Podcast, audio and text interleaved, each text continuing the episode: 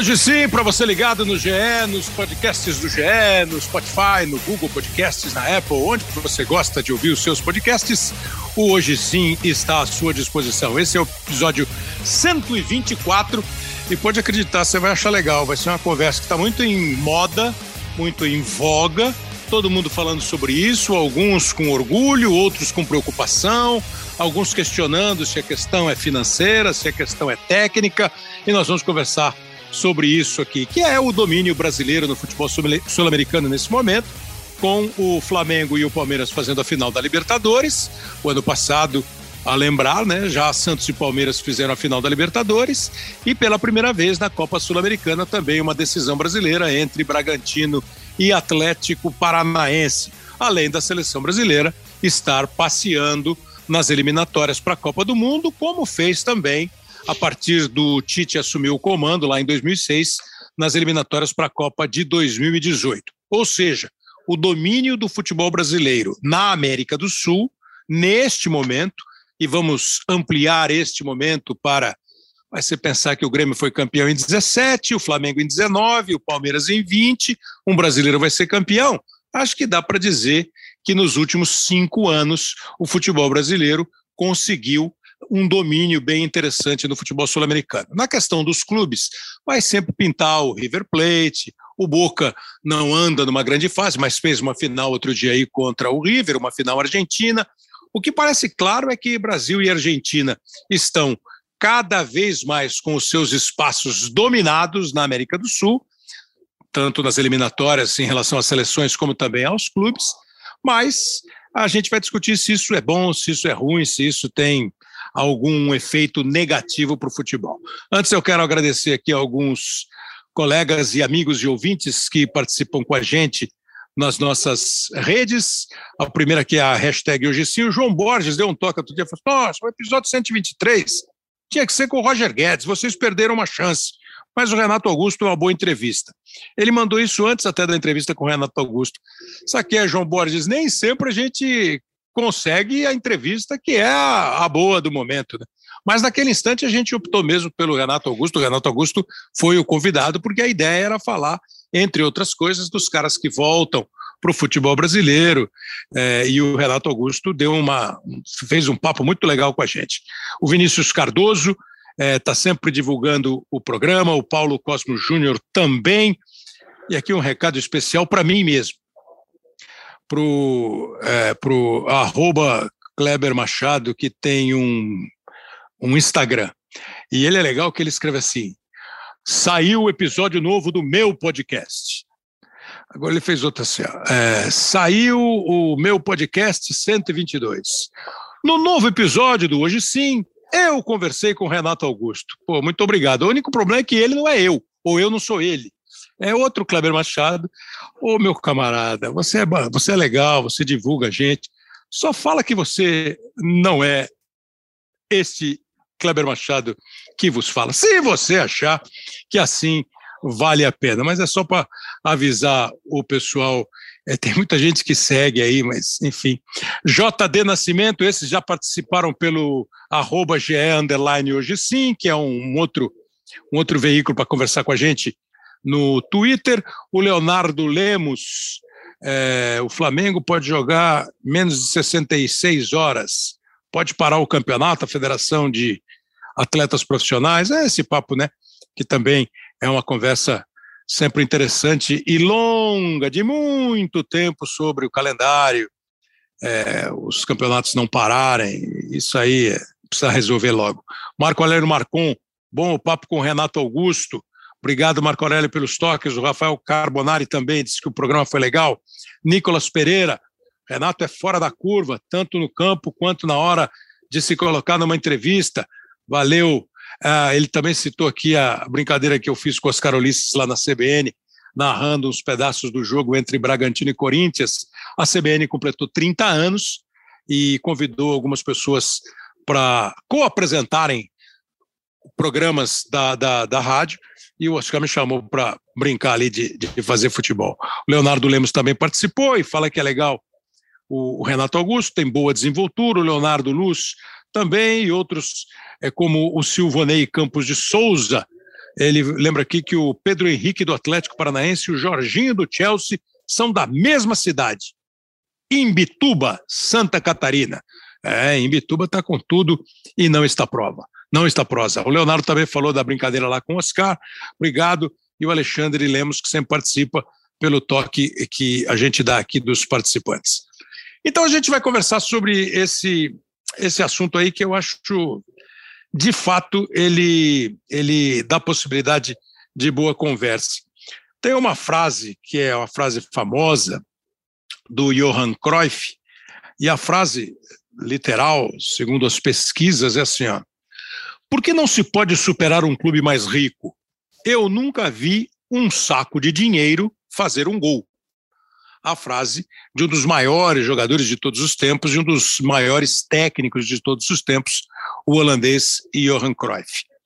Eu fiquei pensando na música do Caetano Veloso, né, o Sampa, onde em determinado verso da música ele fala, está falando de São Paulo, e ele fala da força da grana que ergue e destrói coisas belas. O tom da discussão sobre esse domínio brasileiro tem sido um tom econômico. Ah, o futebol brasileiro tem mais recurso, o Brasil tem uma economia mais forte do que a economia dos outros países da América do Sul. A gente não está com a economia assim, nadando em dinheiro. O Chile, às vezes, é apresentado como um país com um desempenho econômico melhor até do que o do Brasil, proporcionalmente, dentro das suas possibilidades, evidentemente, mas essa tem sido a, a questão, me parece que tem sido o jeito de tratar o assunto. E outro dia eu estava lendo um, um, um post do, do blog do Paulo Vinícius Coelho, que sempre pega vários aspectos do futebol, ele dá as informações, ele dá as opiniões dele, e ele também falou sobre isso. Então, mais uma vez, a gente tem a honra de receber o PVC aqui no, no podcast para tratar esse assunto. Obrigado de novo, PVC. E eu queria, assim, um primeiro resumo, é nossa. Um primeiro resumo é assim: você acha negativo ou positivo?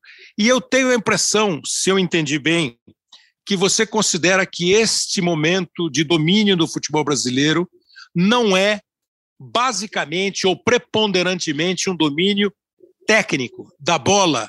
É isso ou eu entendi errado? Não, é isso que eu acho. Só que assim, vamos, eu acho que tem uma mistura de coisas, eu apresento aqui com vocês de novo. Tem uma mistura de coisas, né? Quando você tira o Hernan Crespo do futebol argentino, você diz porque você, é, você tira porque você é mais forte economicamente o Crespo, que a qualquer momento pode não ser mais o técnico de São Paulo. Neste momento, nós estamos com o Hernan Crespo como técnico de São Paulo, evidente. É. Ele, ele, técnico campeão da última Copa Sul-Americana pelo Defensa e Justiça, o caminho natural dele seria dirigir o River Plate, ou o Racing, ou o Independiente, ou o Vélez, um clube maior do que o Defensa e Justiça na Argentina. Só que não, ele vem para o Brasil. O Nacho jogava no River Plate, hoje joga no Atlético. O Zaratio jogou no Vélez, podia ir para o Boca, ele está no Atlético Mineiro. Então, você tem um, um, uma, uma questão econômica que é enfraquecer o adversário e se fortalecer. É claro, tem outro lado disso, né? Talvez o Brasil seja o único país que tem essa, essa contradição. Quando o Brasil passa 2014, 15, 16 sem ganhar título da Libertadores, você fala assim: olha, tá tudo errado. Não, e, como, e quando a gente reclama, a gente tem uma grana muito maior que a deles e eles ganham o campeonato. É, e aí, quando a gente ganha com a grana maior que a deles, você fala assim, mas nós estamos ganhando com a da grana. É verdade. Tem essa, tem essa nossa contradição. Eu acho que as coisas se misturam, e misturam de um ponto de vista até positivo. Se você tiver condição de trazer o Guardiola para cá, porque você tem condição econômica, por que, que não vai trazer? Vai trazer. Claro, claro. Agora, o ponto é a gente conseguir se medir em relação a onde está o centro do conhecimento do futebol no mundo hoje. E está na Europa. Então, a gente uhum. não pode se conformar em ter um domínio que, da parte econômica, se transforma num domínio técnico, uh, porque você traz muita gente importante para cá, e perder a referência de que nós somos dominantes no subúrbio do futebol mundial. Pois é, então, mas esse, esse domínio. É, eu, eu, eu, eu, eu não tenho dúvida que no, quando o Cruyff falou que saco de dinheiro não fazia gol, eu acho que fazia menos gol do que faz hoje. Acho que hoje o saco de dinheiro faz mais gol. é, não só aqui, como você bem chamou de subúrbio do futebol brasileiro, mas na metrópole também. Né? no downtown do futebol também, porque a Inglaterra leva o Guardiola, a Inglaterra, o Klopp podia estar no Bayern de Munique, ou podia Sim. estar na seleção da Alemanha, o Guardiola podia estar de volta ao Barcelona, ou estar na seleção da Espanha, o Guardiola está no City, o Klopp está no, no, no Liverpool. O Tuchel é, não está na Alemanha. O Tuchel também está na Inglaterra, está no Chelsea. Né? É, o Ancelotti volta para o Real Madrid, não mais como o Ancelotti que ele já foi, ele continua sendo, mas o Real Madrid foi buscar um Ancelotti até para apaziguar uma situação pós nova saída do Zidane e tal. Então, assim, é, acho que hoje a grana faz uma diferença muito grande. O que a gente vai tentar discutir, e até aviso a vocês, o PVC vai ficar com a gente o programa inteiro, e daqui a pouco a gente vai receber o Douglas Seconello, que escreveu também um artigo sobre isso no GE, é, e eu, eu li o artigo e falei, poxa, eu quero entender mais o que ele está qual é a opinião dele sobre o assunto. E nós vamos conversar com o Tiago Escuro, que é hoje o cara do futebol do RB Bragantino, do Red Bull Bragantino, com o Alexandre Matos, que sempre foi é, taxado do cara que gasta muito, é o gastão, e ganhou alguns campeonatos. Porque assim, eu acho que tem o dinheiro e como você investe o dinheiro, não tem? Porque você pode investir mal, né? Você não, não, não dá para investir mal. E eu não sei ainda se a técnica e a grana estão andando juntos no nosso futebol. É, é, nesse momento, o Campeonato Brasileiro está. Né? Não há dúvida que os times que mais têm dinheiro para gastar, o Palmeiras, o Flamengo e o Atlético, são os três times que dominam as competições brasileiras. É, a proporção está como, no teu modo de ver, entre você ter grana e você aplicar bem esse dinheiro? Eu acho que tem sido bem aplicado e o Brasil está ganhando. Diferente de quando você tinha a, a 2014, 2013, a gente começou a prestar atenção em salário de técnico no Brasil e falar, não, mas nós estamos pagando mais salário no Brasil do que a Argentina paga, do que a Colômbia uhum. paga, eventualmente do que Portugal paga. E por que, que a gente paga esses, esses salários astronômicos sempre para os mesmos treinadores? Uhum. Então, começou a, a, pintar, mesmo antes de 2014. Jorge Fossati foi técnico do Inter em 2010. Ah, que tinha ido bem, né, na, na LDU, não foi? Na LDU, tinha sido, tinha sido campeão da Copa Sul-Americana. Ah, mas depois de 2014 também Ricardo Balsa passou por aqui, Juan Carlos Osório passou por aqui, tudo isso antes do Jorge Jesus. Porque às vezes parece que o Jorge Jesus fez a, a grande transformação, é. ajudou muito nisso, mas assim, o Brasil tem técnicos estrangeiros aqui desde a década de 1910 que teve em todas as décadas. E recentemente, recentemente teve o Paulo Bento, que foi técnico da seleção portuguesa em Copa do Mundo e não durou dois meses do Cruzeiro. 18 jogos. Ah, agora, eu acho que a gente está melhor do que estava em 2014, quando você gastava os tubos e a final da Copa Libertadores era São Lourenço Nacional, do Paraguai. Uhum. Então tá, tá melhor. O Flamengo tem uma capacidade na descoberta de, de, de que ele pode ir ao mercado e trazer jogadores de 24, 25 anos é, o Gabigol está jogando no Brasil tem 25. O André é. Pereira tem 25. A gente é. sai um pouco daquele ciclo de que trazemos os veteranos e compomos com os juvenis. Não, não, não está bem assim. Então o dinheiro está sendo bem aplicado. Mas eu acho diferente, por exemplo, e, e, e, e, talvez eu esteja errado, Kleber, porque eu vou voltar lá para 91, 92.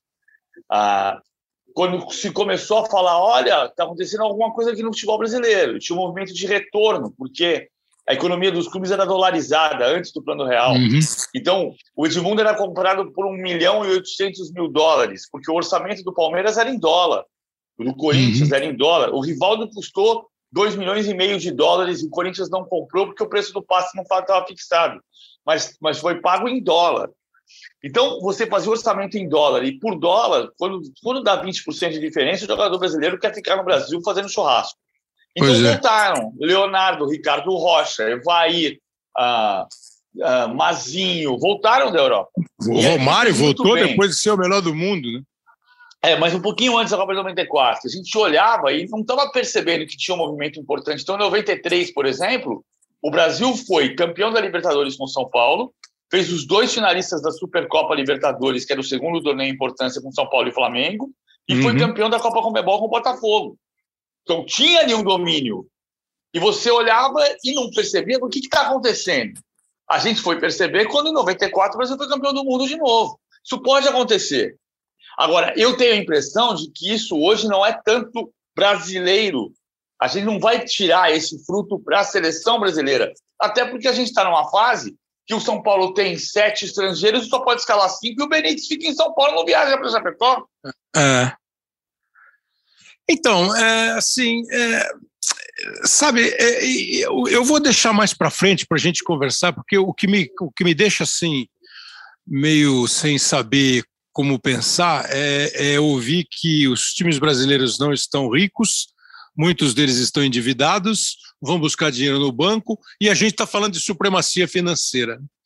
O, o, lembra quando começou a renegociar direito de televisão no Campeonato Brasileiro? E a Não. palavra da moda aqui era espanholização. Né? Continua um pouco. Né? Você acha que está assim? É, não. É... não. Não acho. Não acho. Não espanholizou, né?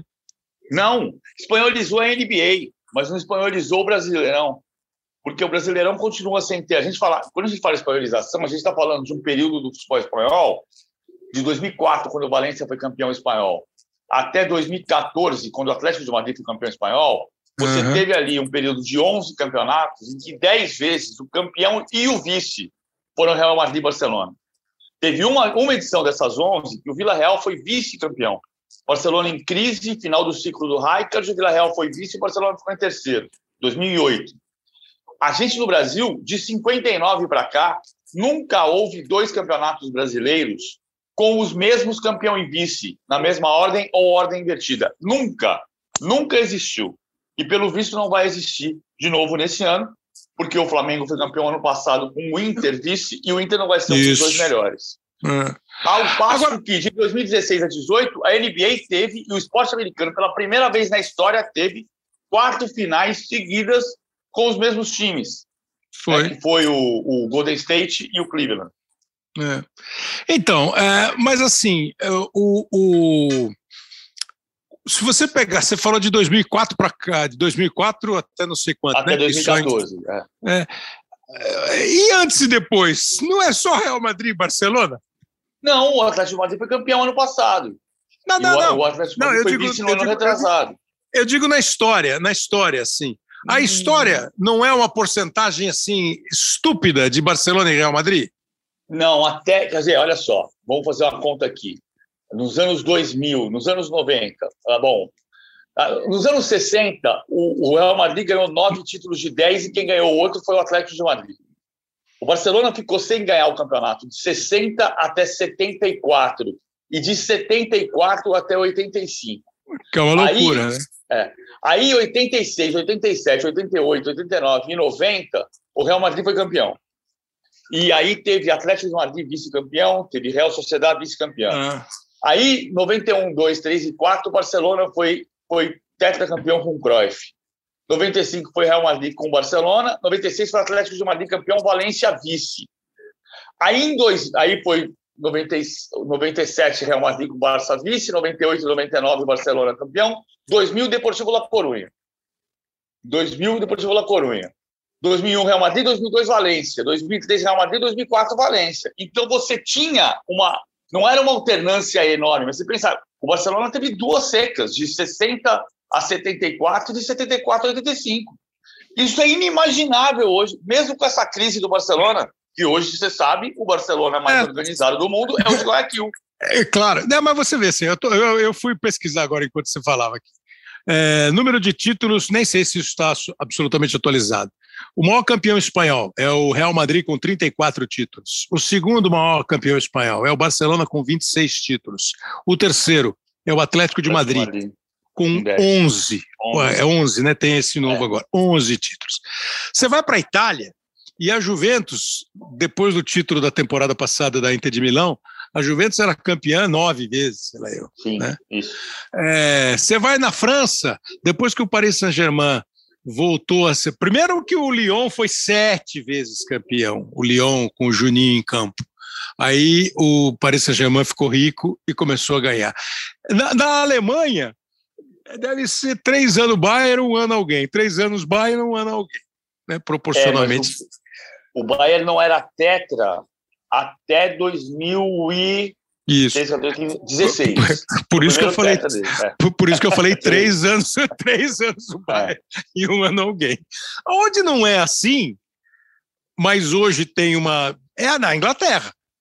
Sim. Porque eu, a Inglaterra, é. né? E o City entrou nessa, né? É, e, é. Mas, e o City entrou nessa onda, né?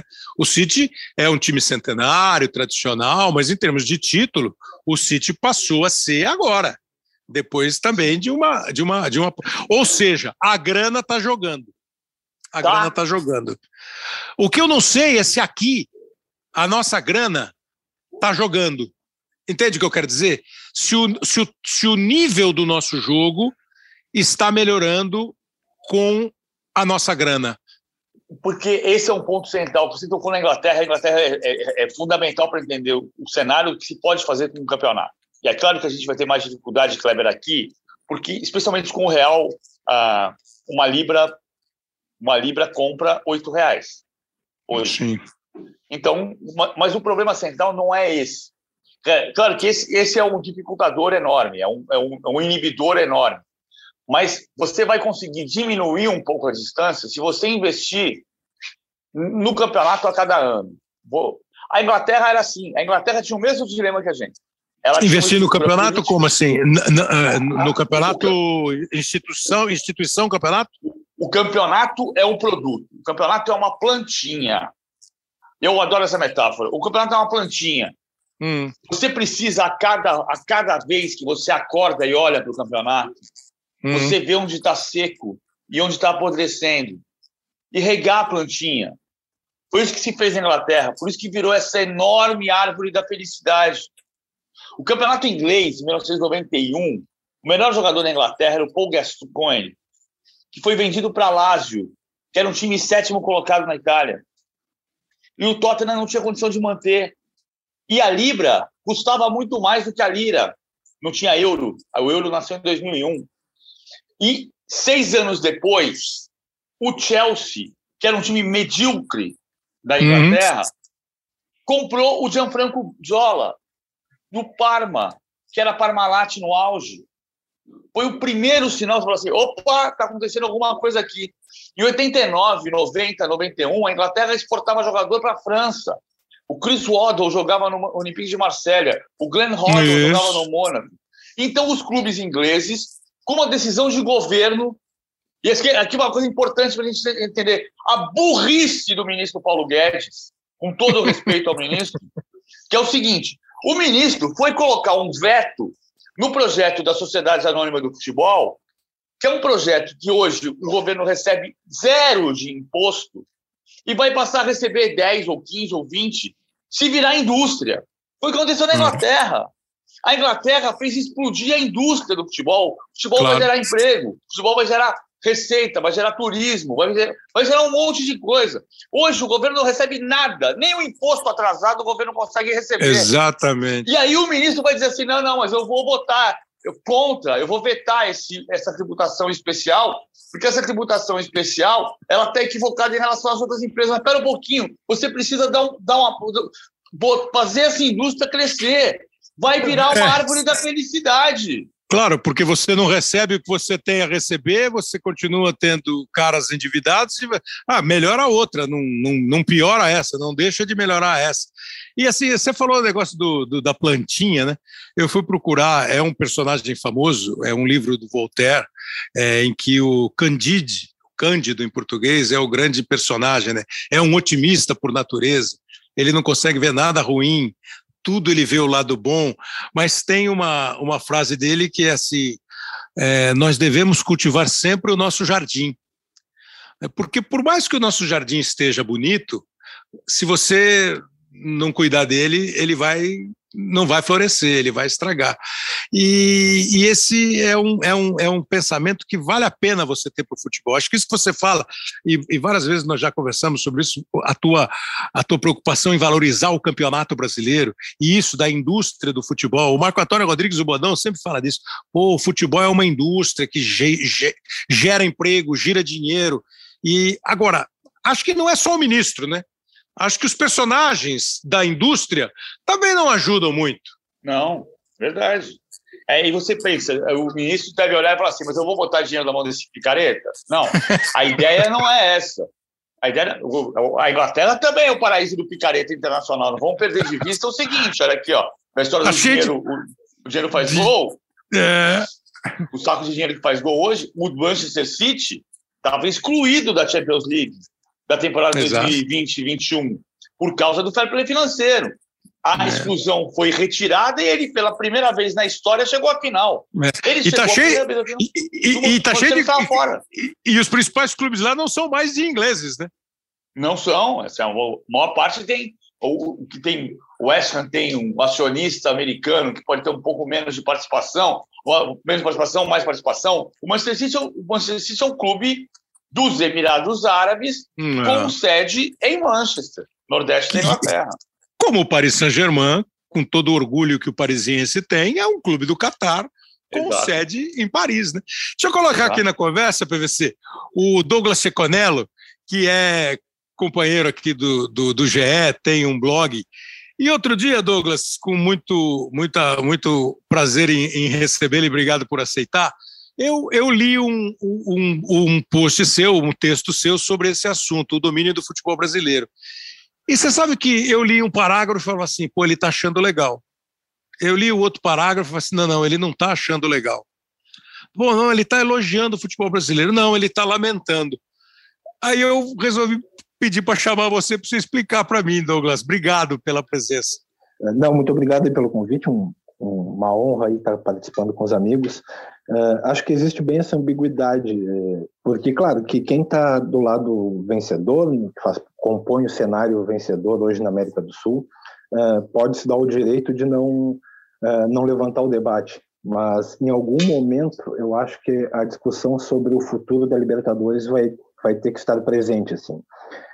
como o PVC usou a metáfora da plantinha, eu acho que a, a Comebol, que deveria cuidar da Libertadores e regala em todos os, os, seus, os, os seus pontos frágeis, digamos assim, é, não tem feito isso, né? É, e isso leva um domínio brasileiro que, se a gente levar em consideração uh, que é um torneio continental, e sempre que um torneio continental se torna uma disputa doméstica, é porque uh, temos um desequilíbrio que não é saudável para o futuro da competição. Mas deixa eu entender aqui, você acha que a, a Comembol, eh, de alguma maneira, ela desdenha ou ela relaxa com a, com a Libertadores para ter esse domínio brasileiro? É, não, eu acredito que o interesse da Comebol uh, visa, obviamente, uh, o lucro, e como os times brasileiros são os mais ricos, hum. uh, me parece que ter a maior quantidade de times ricos que fortaleçam uh, o torneio numa próxima edição, uh, hum. hoje, hoje é algo que impera. Assim. Uh, o que eu acho que te incomoda é o número de brasileiros que participam da Libertadores, entre outras coisas? na verdade, eu acredito que o, o problema hoje ele é, é, de difícil solução, de tornar a Libertadores um pouco mais equilibrada, pensando no, no, no futuro da competição. porque isso está vinculado à capacidade financeira de cada país, na verdade.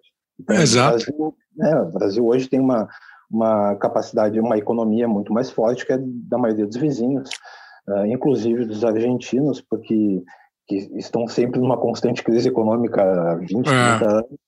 E, sobretudo, nesses últimos anos em que uh, a economia de lá viveu assim, um momento catastrófico, em que o dólar disparou uh, e os clubes não conseguem uh, manter seus jogadores, os contratos lá são todos fechados em dólar.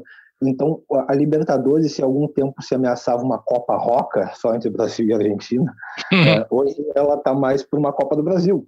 Uh, e, e, e, eu acho que no momento, e até nos próximos, sei lá, no futuro imediato, é difícil da gente encontrar uma solução, uh, mas ao mesmo tempo é preciso levantar essa discussão. Para que no futuro se possa visualizar uma competição mais saudável e mais uh, equilibrada entre os clubes. Você acha isso ruim para o futebol sul-americano, como disse o PVC, para o negócio futebol, independentemente de ser bom para quem torce para o time brasileiro, para o futebol brasileiro? Né? Basicamente é isso. Mas, por exemplo, é, quando eu estava lendo o teu texto, eu fiquei pensando assim, como é que você analisou quando é, Borussia e Bayern de Munique fizeram a final da Liga dos Campeões? Quando o Atlético de Madrid e Real Madrid fizeram duas vezes, em diferença de um, dois anos, três anos, a final da Liga. Quando o, o, o, os dois ingleses fazem a final da Liga, o City e o Chelsea. Quando um tempo atrás o Liverpool faz a final da liga e não é mais ou menos assim, não é ciclo. Por isso que a, a minha, o meu interesse aqui, além dessa questão óbvia, que é a questão financeira, é se a questão financeira está ajudando a questão técnica, entende? É, sim, sim. É, eu acredito que é cíclico e é sazonal, enfim, é, mas é difícil de vislumbrar hoje um fim desse ciclo brasileiro pela disparidade econômica.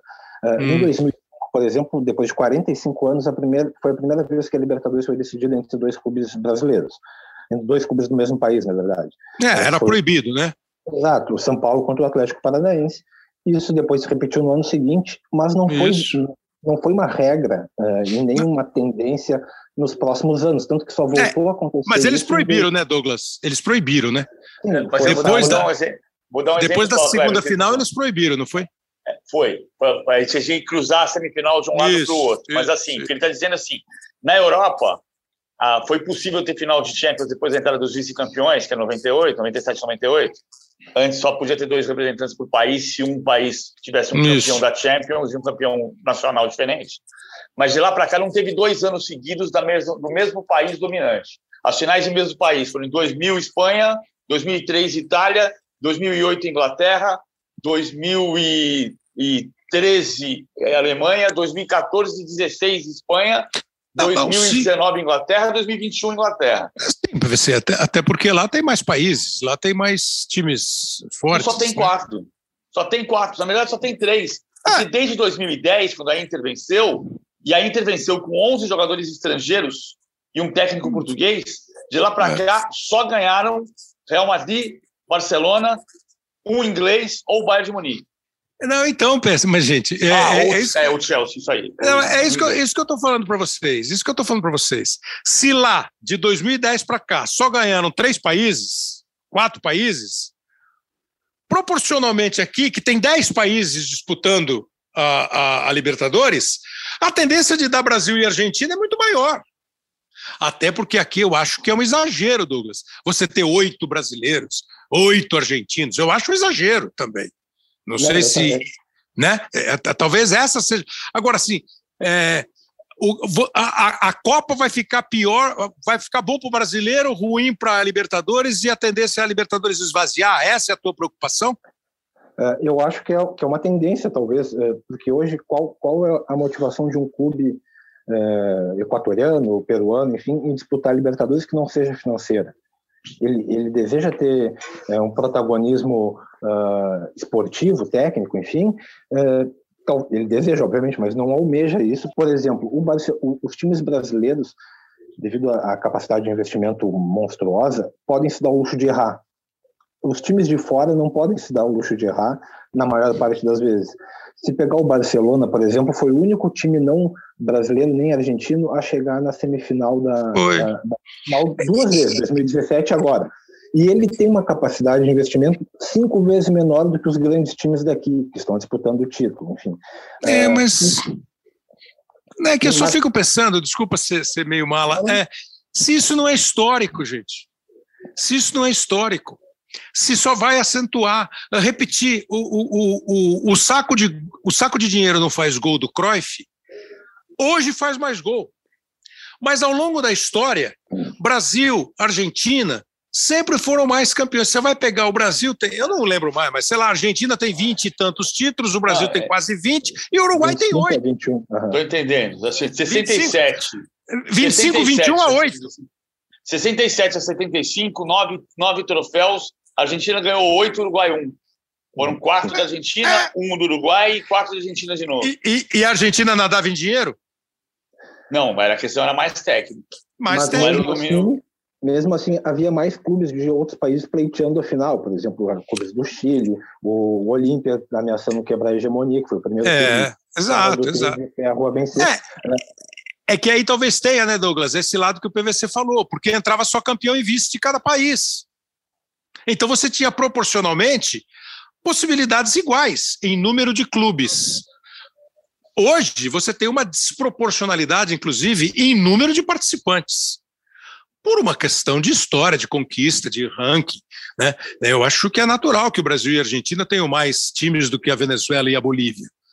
Mas antigamente não era, não tinha conversa, era campeão e vice. Deixa eu colocar aqui uma outra questão para o Douglas. Sim, isso não pode fazer se o Brasil tiver a capacidade empresarial ah, de tratar o Brasileirão como produto. Qual é a possibilidade de o Campeonato Brasileiro ser o mais importante do mundo, tirando Premier League, Bundesliga, Série A e Liga Espanhola?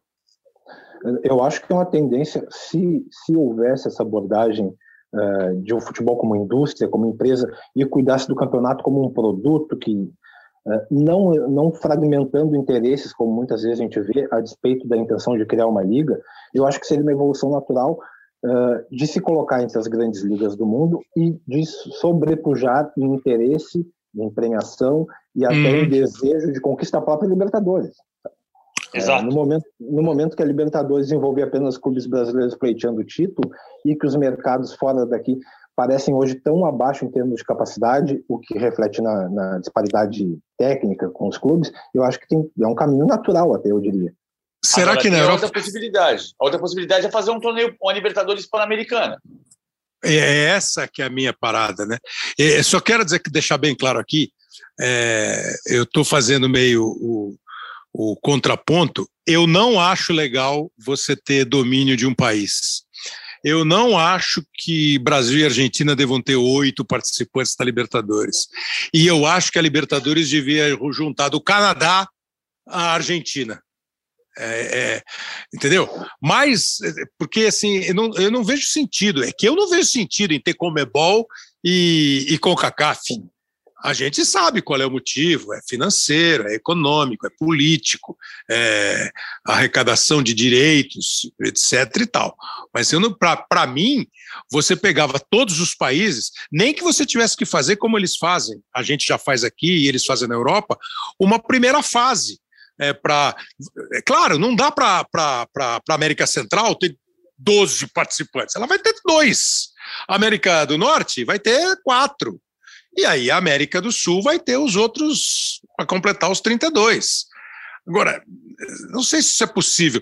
Vocês acham que o Campeonato Brasileiro teria mais mercado na Europa do que a Libertadores da América? Sim, o que for bom tem mercado. O que for bom, organizado, tem mercado. Hoje o Campeonato Brasileiro está lutando com o Campeonato Argentino. É, uma, é assustador você pensar nisso. O Campeonato Argentino é, tem mais mercado do que o brasileiro. Ainda tem. Agora, com a venda dos direitos internacionais no ano passado, isso melhorou um pouco.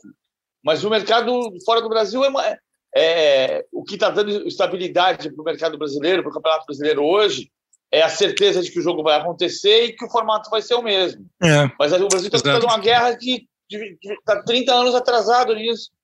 E o Brasil consegue, inclusive, estar atrasado em relação ao Campeonato Argentino, tendo, movimentando, obviamente, somas muito maiores do que o Campeonato Argentino. Apenas em direitos de televisão, uh, o Brasil ganha o dobro, os clubes brasileiros tiram o dobro dos clubes argentinos. Então, é um mercado que lá, para eles, isso também tem sido muito difícil. Uh, passaram do futebol para todos, que era um programa governamental, agora para a Superliga com extrema dificuldade e não se refletiu em ganhos para os clubes. E isso sangrou muito os clubes argentinos também durante a pandemia, porque a receita eh, de bilheteria, a receita com a torcida é muito mais importante para eles do que é para os nossos clubes hum. hoje aqui no Brasil, que conseguem aguentar um ano com o estádio fechado, bem ou mal, equilibrando as contas com contratos de patrocínio, enfim, com outras, outras receitas. Bom, Douglas, agradecendo já muito a tua participação. É, é, Douglas, fala Seconello ou Checonello? Checonello é mais chique, né? É, mas não, pode ser Seconello mesmo. o Douglas, que tem um blog no GE. Agradecido muito, eu queria assim, só a sua conclusão. É, então, se eu entendi direito, eu queria assim, que você desse uma, uma, um cenário que fosse para você mais interessante, mais bonito. A, a, a, o domínio de um país vai esvaziar a competição. É, essa é basicamente a tua, a tua, o teu resumo da história? É, eu acredito que é, o, o, domínio de um país ele é perigoso é, num, num, prazo daqui para frente, sei lá, de cinco anos, digamos, para a saúde da competição e para o interesse dos demais países, das demais praças para essa competição. Uh, só que a, é, eu não vejo, como eu disse, isso está ligado às economias nacionais, na verdade, como se resolveria isso. Mas eu acho que é importante levantar essa discussão uh, e quem deveria levantar essa discussão, mostrar interesse em tornar a Libertadores uma competição uh, mais atraente nesse sentido, seria a própria Comebol. No entanto, todas as medidas que a gente vê a Comebol tomar é para manter um certo espaço, está ligado a interesse financeiro de ter clubes com dinheiro participando da competição. Se tu pegares, por exemplo, um calendário estendido, como é feito faz uns cinco anos, o calendário estendido uh, facilita para as equipes que têm maior poder de investimento, porque uh, antigamente a gente podia ver um time uh, que underground assim montar um, um, uma equipe competitiva em seis meses e mantê-la durante seis meses, mas manter durante um ano, por exemplo, é muito mais difícil. Então acho que são essas coisas que né, talvez devam entrar na, na pauta sul-americana uh, nos próximos anos para não para fazer não que o Brasil perca força os clubes brasileiros, mas que de uma alguma forma os outros clubes de outros centros possam se tornar mais competitivos. Douglas, super obrigado, muito legal ouvir a sua opinião, ouvir os seus conceitos, se são conceitos mesmo para a gente pensar e, e discutir outras vezes. Valeu, obrigado, hein? Pô, muito obrigado, grande abraço aí e valeu pelo convite. Rende o peixe lá do blog. O blog está no, no ge.globo, né? Está no ge.globo, escrevo lá é, duas, três vezes por semana. É o blog Meio Encarnado. O pessoal procurar ali no GE vai encontrar meio, certamente. Mas meio encarnada, Guri, mas tu não nega, né? é de um, de um conto muito bonito sobre o futebol uh, gaúcho e pelotense aqui. Quem quiser procurar na internet também é um, é um conto muito, muito bacana. E foi daí Boa. que eu tirei a inspiração. Boa, legal. O nome é bom. Valeu, obrigado, Douglas. Grande abraço. Um abraço. Agora, PVC, vamos fazer, vamos fazer assim um outro, um outro exercício que é que eu acho bem interessante também, né? O quanto a grana ergue e destrói coisas belas e ela faz com que um time é, cresça, apareça, conquiste ou simplesmente se estabeleça sem grandes objetivos assim, sem grande é, como é que chama quando você quer alguma coisa demais, sem, sem, sem, sem ser muito, sem muita cobiça, sem, muito, sem, muita ambição. É, exatamente, sem muita ambição. Nós vamos receber aqui agora dois caras. Um não está no mercado, mas tem absoluto nome nesse mercado de montar elenco, que é o Alexandre Matos. Foi campeão com o Cruzeiro, foi campeão com o Palmeiras, ajudou o América a sair da Série B e vir para a Série A. E o outro é o Thiago Escuro, que também trabalhou no Cruzeiro e tem hoje uma experiência muito interessante que eu acho que é boa de contar para a gente no Red Bull Bragantino, que é diferente, né? Não, o nome diz tudo. Red Bull é a empresa austríaca, que tem corrida de avião, que tem time de Fórmula 1, 2, né, que tem time de futebol na Áustria, na Alemanha e aqui no Brasil. E o Bragantino, que foi um caminho que a Red Bull encontrou para ficar na Série B e rapidamente ascender à Série A do Campeonato Brasileiro.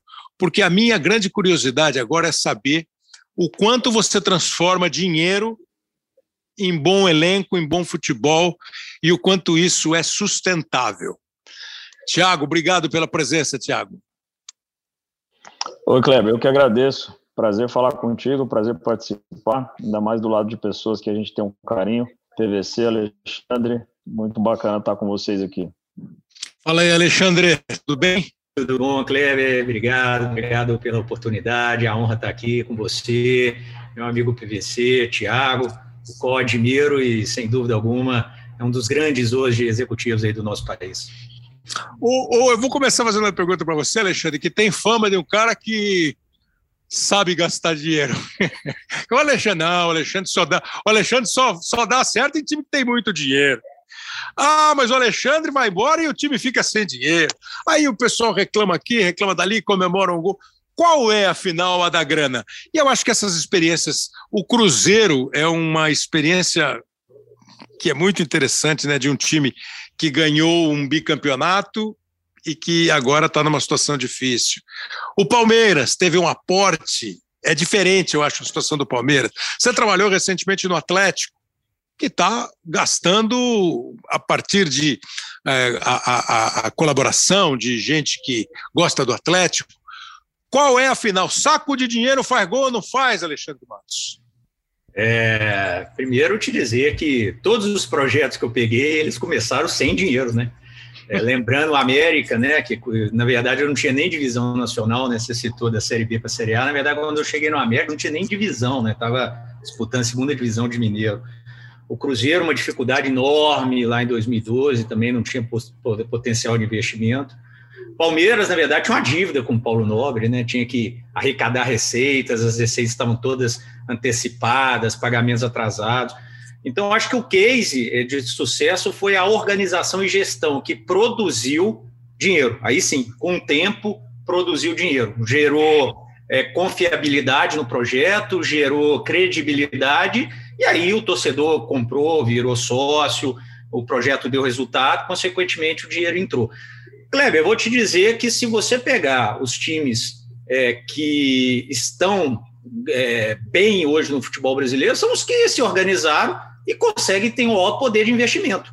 Quem está na frente hoje é quem está organizado, primeiro, quem tem gestão sólida, e gestão a gente abrange muito mais do que só comprar e vender jogador é gestão financeira, estrutural, é organização, é processo, é metodologia, categoria de base. E aí sim, isso gera receita e esses clubes estão investindo. E haja vista que os que têm mais receita é os que estão na ponta. É Atlético, é Flamengo, é Palmeiras, é Red Bull. São os que, geram, os que vão estar tá sempre brigando e sempre protagonizando é, aqui, a, os possíveis campeões aí do, dos torneios, né? E, e, eu acho que mais do que tudo, um gestor tem que deixar legado, né? a felicidade que eu tenho de ver uma semifinal de Libertadores com Palmeiras e, e Atlético, eu diria aí com 90% do Palmeiras saindo de uma gestão é, onde eu estava liderando o departamento de futebol, e ali 70, 75 do Atlético, eu fico muito honrado de ver que as coisas caminharam de uma maneira que tem um legado organizado para dar ainda rendimento para o projeto, que eu acho que é o que a gente tem que fazer e buscar sempre. É, e, e, sempre que a gente ouve é, uma opinião de um cara que viveu no mercado, vive no mercado há tanto tempo, eu não tenho dúvida que alguns que ouvem é, discordam, contestam, reclamam, mas assim, eu tiro algumas frases quando eu ouço, quando eu faço uma entrevista assim, né? Se você não organizar a sua vida administrativa, se você não cuidar da sua categoria de base, se você não mantiver uma certa sequência de gestão, você não vai conseguir chegar a nada. Se você conseguir tudo isso, e até uma, uma pouco provável paz política dentro do clube, você vai conseguir resultados. E aí eu fico pensando no que eu pergunto para você, Tiago, porque a nossa impressão é que o Tiago Escuro tem uma vida mole. Porque ele está numa empresa, ele está numa empresa austríaca que resolve investir sem é, dá tiro na água, que ela é cirúrgica no investimento. E você tem esses três times citados aí, o Palmeiras, o Atlético e o Flamengo, acima de você. Você tem um monte de time famoso abaixo de você hoje, e você tem times que aparentemente, com recursos diferentes, você tem a Red Bull, o Atlético Paranaense tem uma gestão longa, o Fortaleza tem uma recuperação, e que estão aí no meio dos principais convidados da festa. A vida é fácil para você ou a cobrança europeia dá mais trabalho? Ô, Kleber, boa pergunta, porque de fato muitas pessoas têm essa visão, né, de que ah, é fácil trabalhar num clube empresa. É diferente, eu diria, né? É, você tem muito mais controles do ponto de vista de gestão, Então, a possibilidade de endividar o clube para ter desempenho desportivo, por exemplo, é zero no nosso ambiente. É, a gente precisa trabalhar com o orçamento estipulado, com o perfil e as ideias que foram construídas lá no plano. É, é uma visão uh, austríaca alemã muito pragmática, então tem uma visão de médio prazo muito consistente. Não é uma sequência curta de jogos, como por exemplo ontem foi o sexto jogo dentro do brasileiro em que a gente está sem vencer. Isso gera estresse zero dentro do ambiente do clube no dia a dia, né? Ah, estresse uh, zero? Zero, zero. O que gera é discussão técnica, tática, como é que a gente vai organizar melhor a equipe, qual é o próximo jogo. Uh, enfim, existe uma convicção do trabalho que está sendo construído muito grande e os problemas são corrigidos conforme a gente detecta. Eu acho que o ambiente político é um diferencial, isso sim. Nós temos uma estabilidade corporativa muito maior, né? Não tem conselho, não tem política, não tem pressão de dirigentes estatutários que muitas vezes tem uma visão superficial do que é o futebol, né?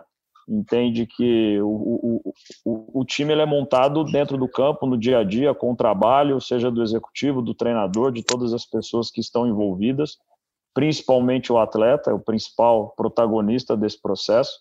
E muitas vezes as pessoas de fora acham que é muito fácil, manda embora, contrata outro, troca, é, e como se isso fosse a grande solução, né? Eu faço uma analogia muitas vezes no dia a dia aqui, que é o, o futebol, se você lesiona o seu pé, você procura tratar a lesão para o pé ficar bom. O futebol corta o pé fora.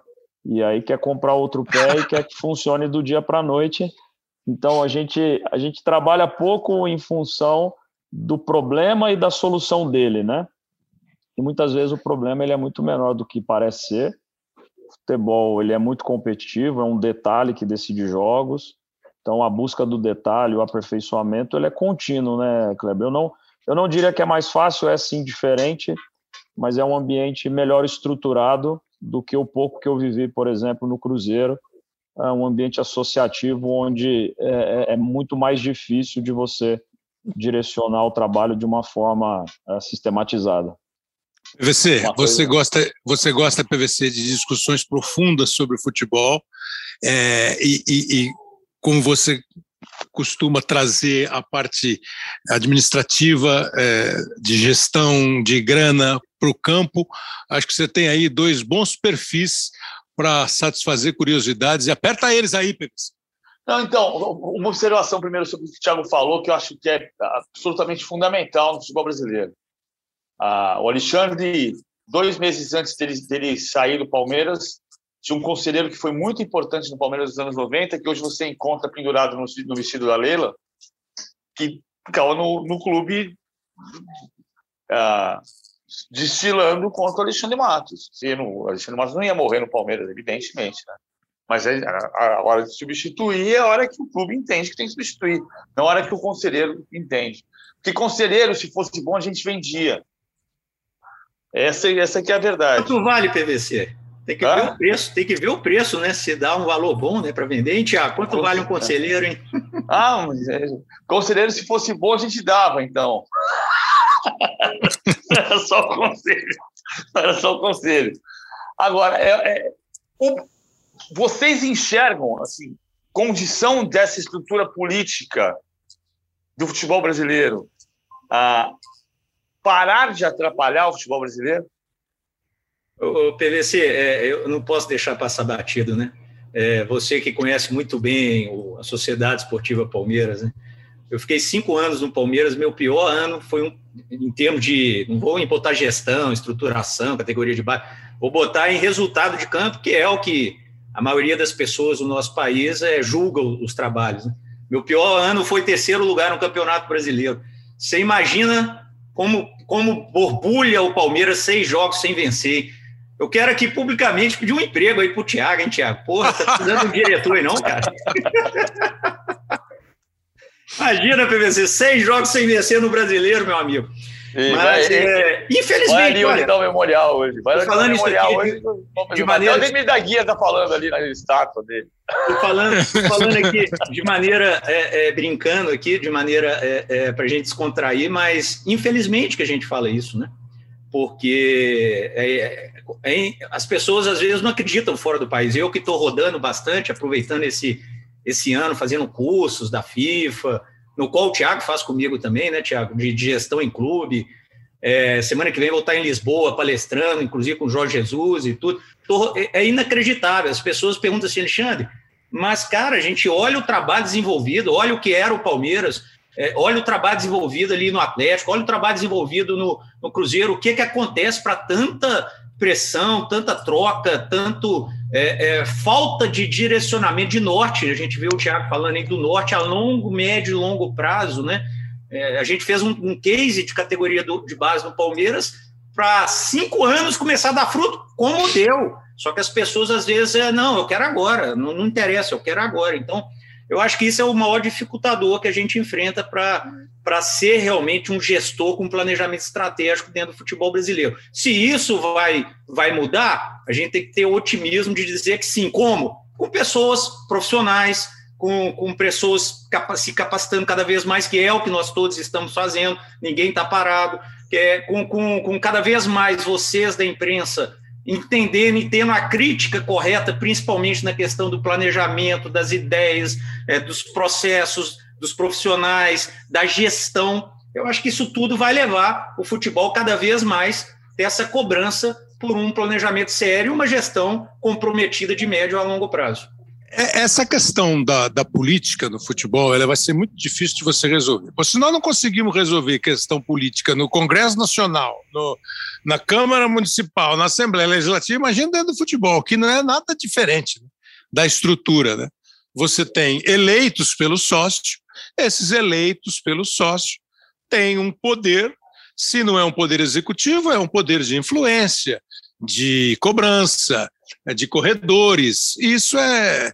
Eu, eu queria, assim, que a gente tentasse mostrar para o nosso ouvinte como é que você transforma um clube bem administrado financeiramente num clube forte dentro do campo. Por exemplo, Thiago, você já disse que seis jogos sem ganhar tem zero estresse no Bragantino, no Red Bull Bragantino.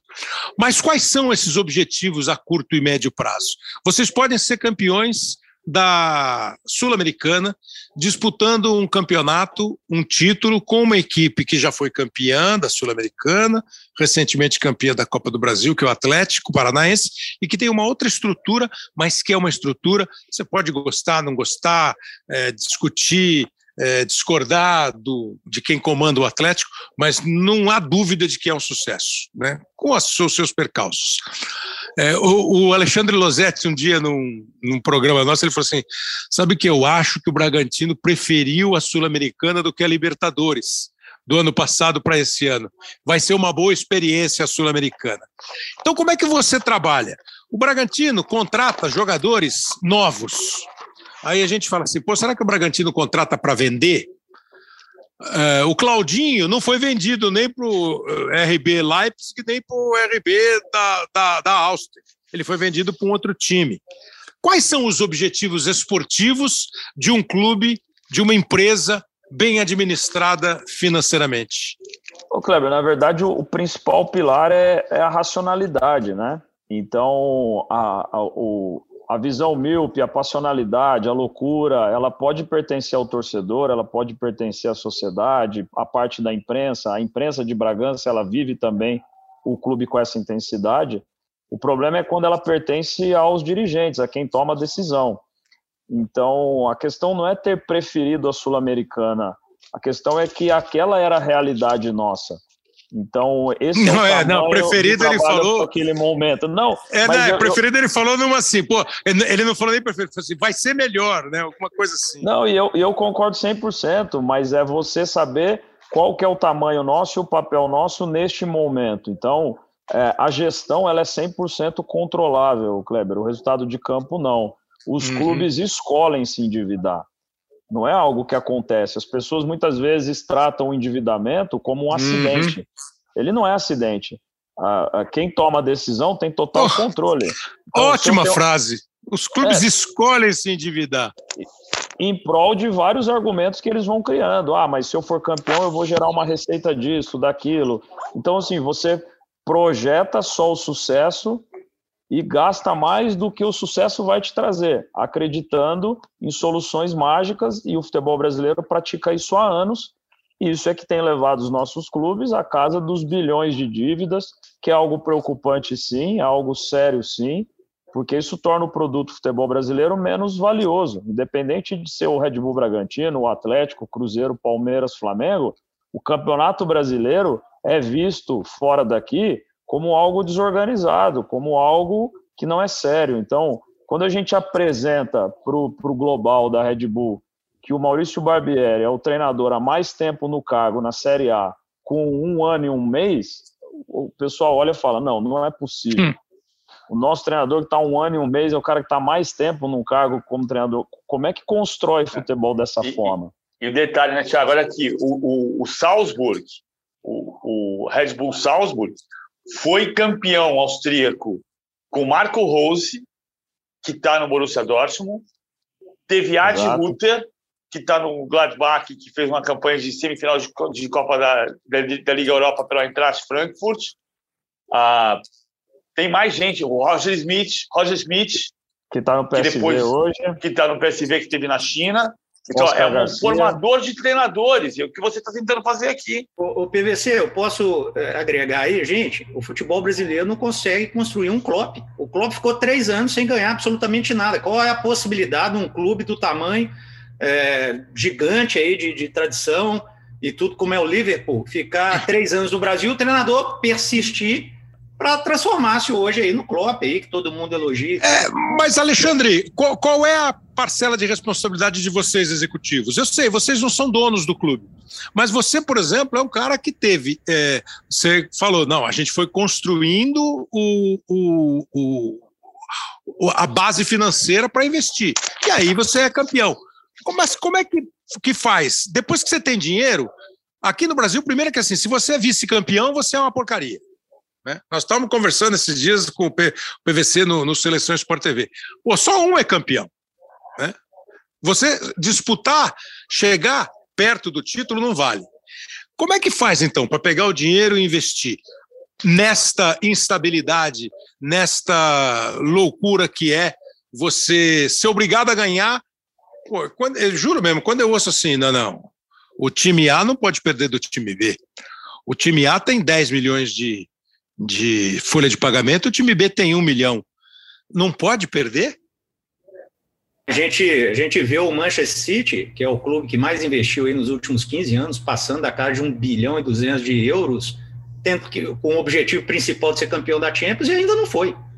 E, e, e, os, e os processos e os profissionais continuam lá. Né? É o mesmo diretor, é o mesmo CEO, é, as, as pessoas continuam lá. O Guardiola, no primeiro ano, não ganhou, não ganhou o título e, e, e continuou.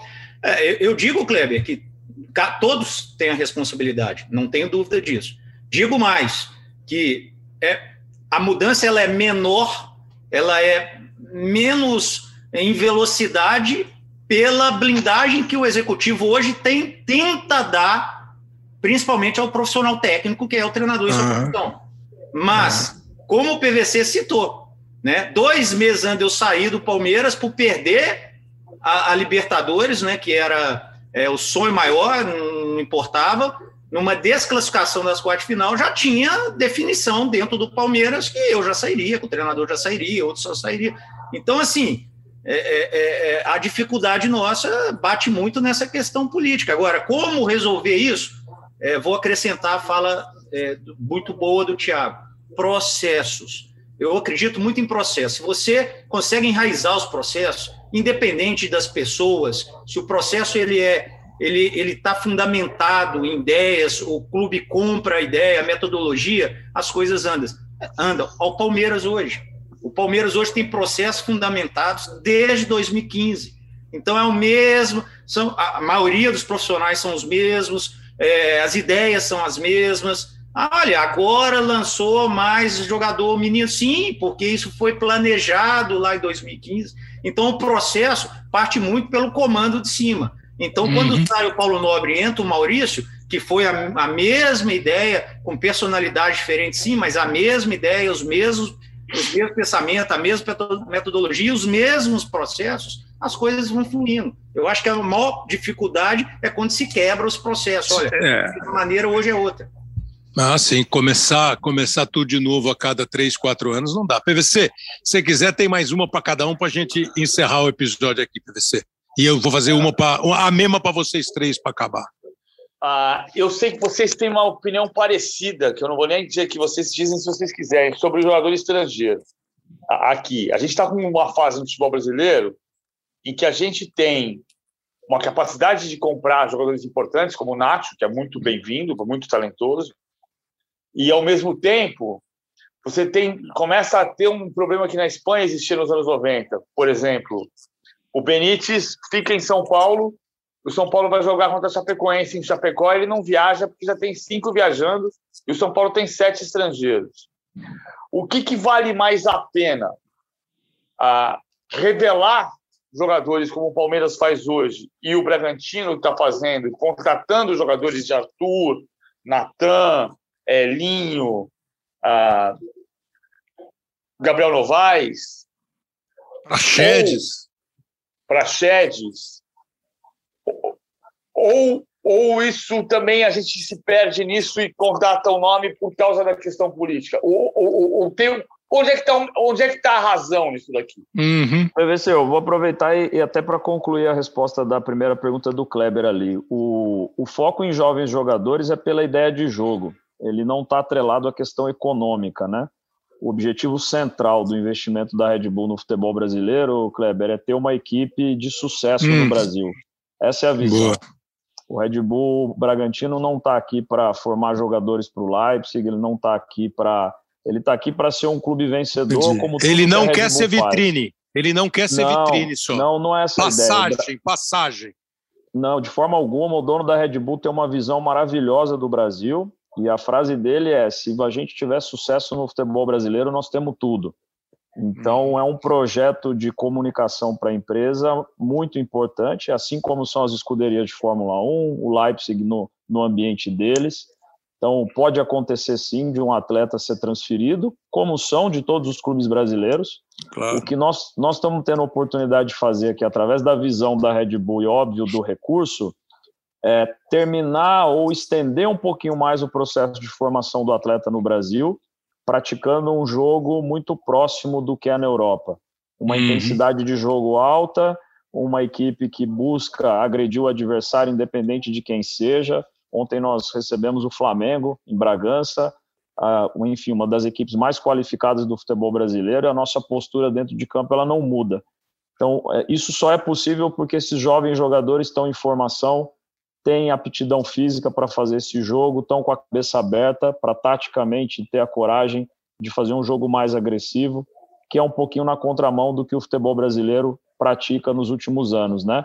As equipes de sucesso nos últimos anos no Brasil foram equipes que se defendiam muito bem e reagiam, né? É só a gente ver os, os treinadores de sucesso dos últimos 10 anos no Brasil são treinadores que têm esse modelo de jogo. E a gente tem tentado ir numa outra direção. Por isso também é um treinador jovem, que a gente consegue ajudar esse profissional a se desenvolver e crescer, sem dúvida nenhuma. E outro dia eu ouvi você dizendo isso no, no Bem Amigos, o Barbieri vai sim ser um dos maiores treinadores do futebol brasileiro nos últimos anos. E, e com uma diferença grande que eu acho que a, a troca de treinadores ela também é uma responsabilidade dos profissionais, né?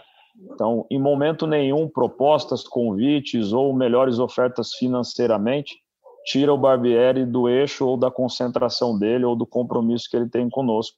Isso também precisa ser exaltado, porque é muito comum o treinador fazer um bom trabalho numa equipe média e ele vai embora. Aí ele larga o trabalho para trás. Uhum. É, então, a equipe média, quando dá certo, perde o treinador, quando dá errado, perde. Então, está sempre em transição, é um desafio enorme. Então, eu, eu, eu, então, assim, esses são os pontos que eu acho que para nós faz uma diferença grande. E com relação aos estrangeiros, PVC, é, são oportunidades de mercado, cada vez mais os clubes têm acesso a todas as ligas do mundo. A nossa área de scouting, por exemplo, monitora a América do Sul toda e brasileiros atuando fora do Brasil. Então, o primeiro pilar é o técnico, se o atleta tem característica, perfil que o clube busca para a posição e tentar viabilizar. Agora, nós não vamos ter mais do que cinco estrangeiros, porque o que você citou aí, na minha concepção, é, é perigoso para o vestiário, né? O treinador uhum. tem que escolher por uma limitação de regulamento, é algo que eu não pretendo uh, inserir isso no nosso ambiente aqui.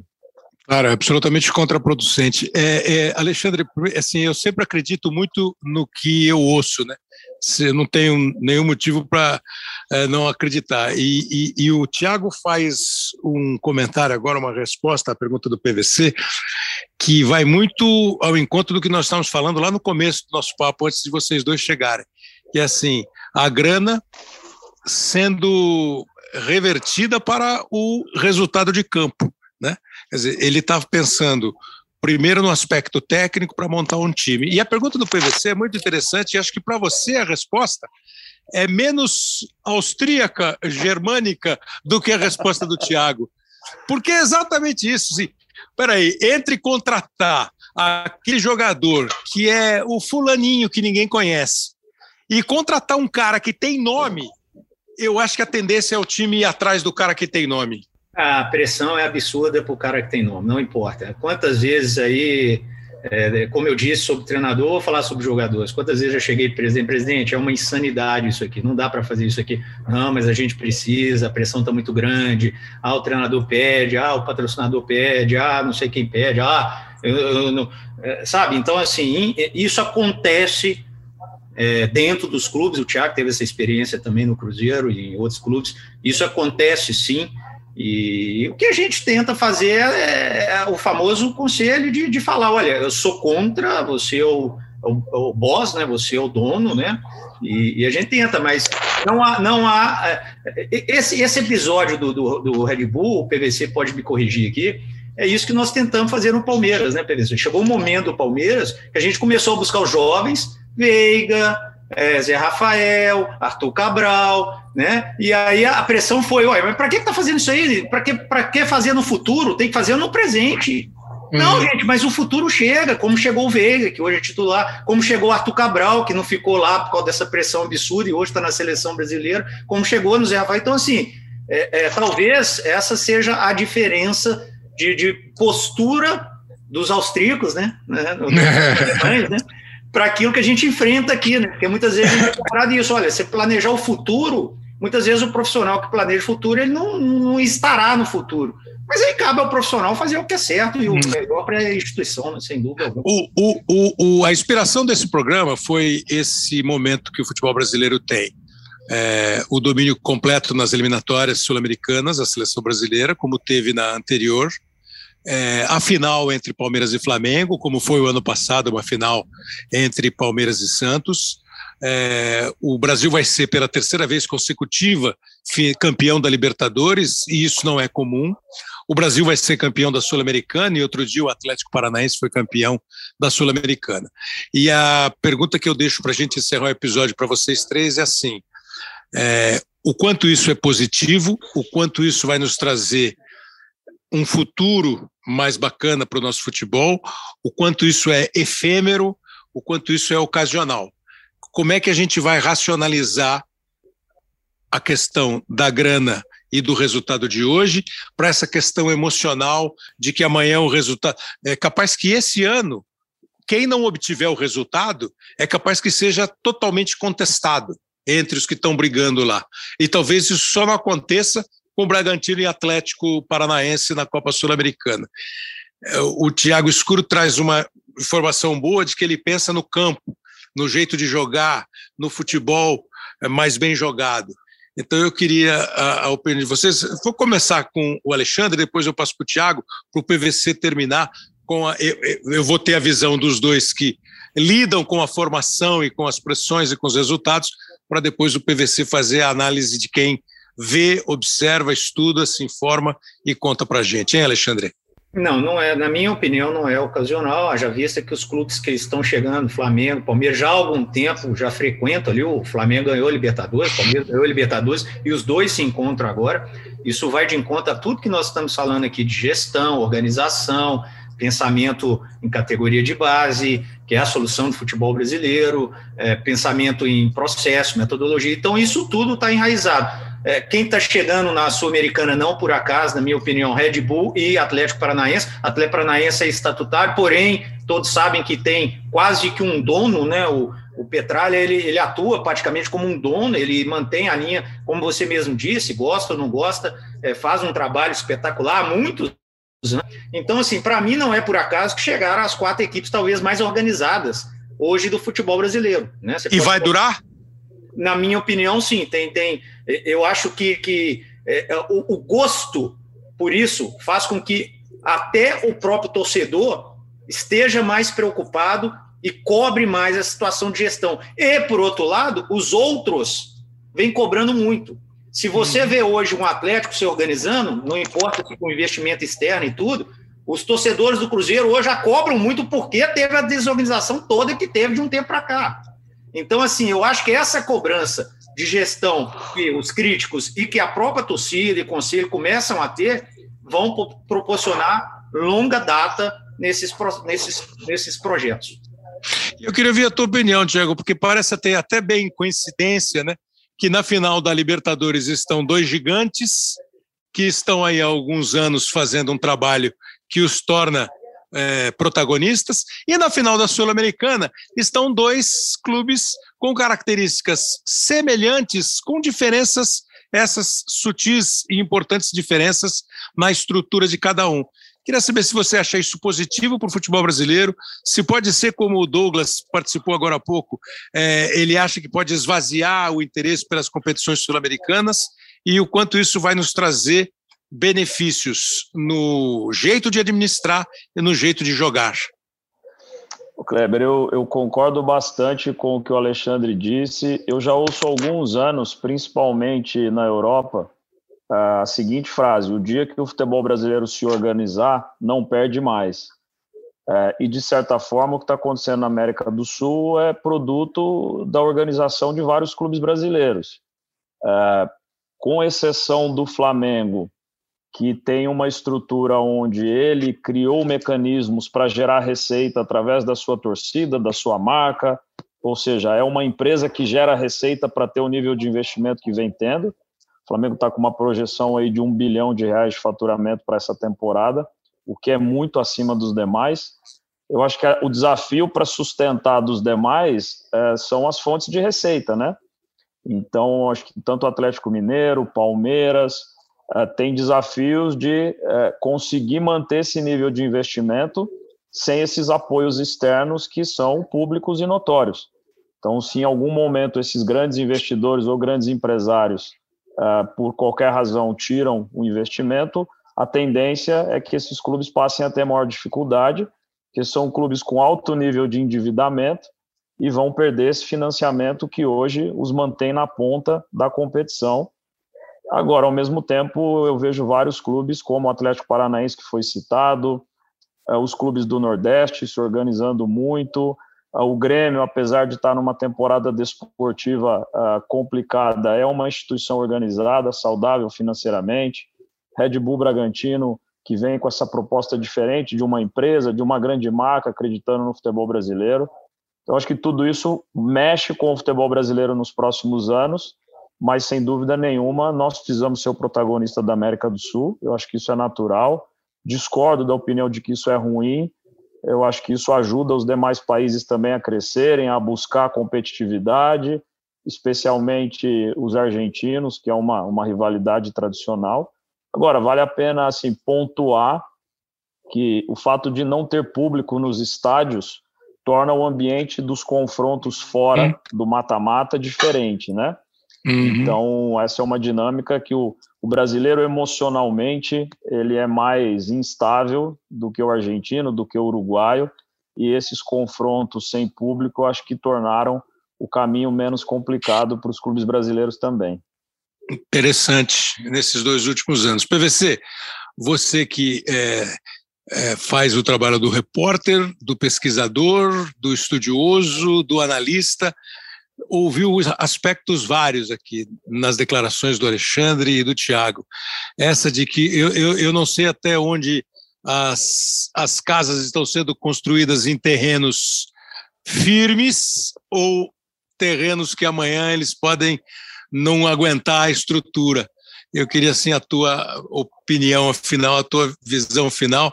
É, e outro dia nós fizemos um aqui, que foi o Lédio que, que bolou, é, de hierarquia diferente no futebol brasileiro. De tudo que você está vendo, ouvindo e projetando o PVC.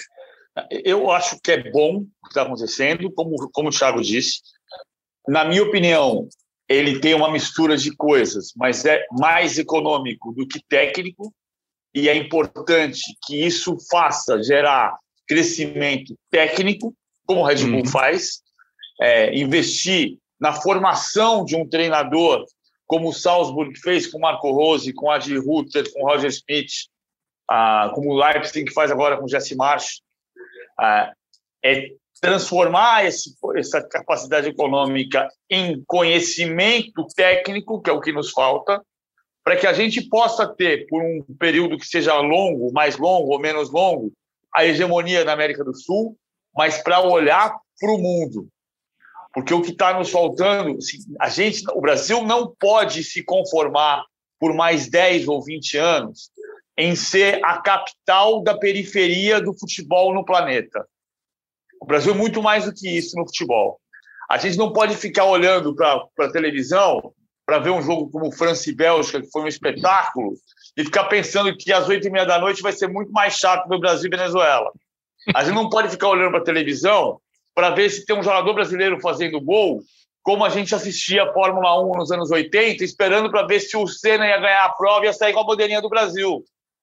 O futebol não é. O Brasil sempre foi protagonista no futebol.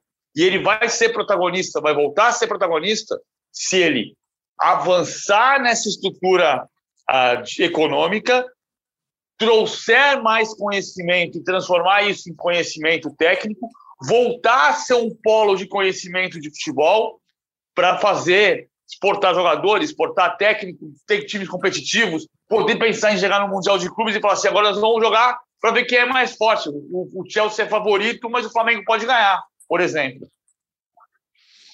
Olha, eu acho assim, o, o, o episódio deu mais de hora e vinte, mas eu tenho a impressão de que para quem gosta de futebol, de quem gosta de pensar o futebol, foi bem legal. Você ouvir é, a visão do Thiago, inclusive com a visão de dentro de campo, uma frase dele, o nosso futebol dentro do campo está muito distante do bom futebol que se pratica na Europa e nós queremos melhorar aqui. O Alexandre falando das questões de processo que vai lá desde você fortalecer sua base até lidar com as questões é, políticas e econômicas. O Douglas Seconello, que é o blogueiro que tem o meio encarnada no GE, nessa visão, assim, será que nós vamos perder o interesse pelo campeonato? Será que esse domínio ele não vai ser útil? E essa do PVC de trazer para dentro do campo as coisas que nós estamos conquistando fora do campo. Nós estamos trazendo para dentro do campo, a gente está conquistando dentro do campo, mas fortalecer fora para manter dentro e voltar a ser é, protagonista além de Libertadores e tudo. Muito obrigado, Thiago Escuro, Alexandre Matos, é, PVC, obrigado sempre. Foi uma obrigado, honra, espero que vocês tenham gostado do papo, da discussão. Acho que, deu, deu, acho que foi direitinho, não foi, Alexandre? Hein? Foi ótimo, foi ótimo. Muito bom, obrigado. Eu que agradeço. Você não gostou, né, Tiago? Você prefere uma coisa mais organizada, uma coisa mais não, europeia? Não, bom demais, Cleber, bom demais. importante, importante ter espaço para discutir esses assuntos. A gente fala pouco sobre isso e o caminho para melhoria tá, tá nesse assunto aqui. Obrigado pelo espaço e parabéns pelo trabalho aí. E tomara que tenhamos mais espaço, mais assuntos para tratar como esse. Obrigado ao Pedro Suede e ao Léo Bianchi, que são editores e produtores do programa. A você que nos acompanhou. Semana que vem tem mais um episódio do Hoje Sim aqui no GE. Grande abraço.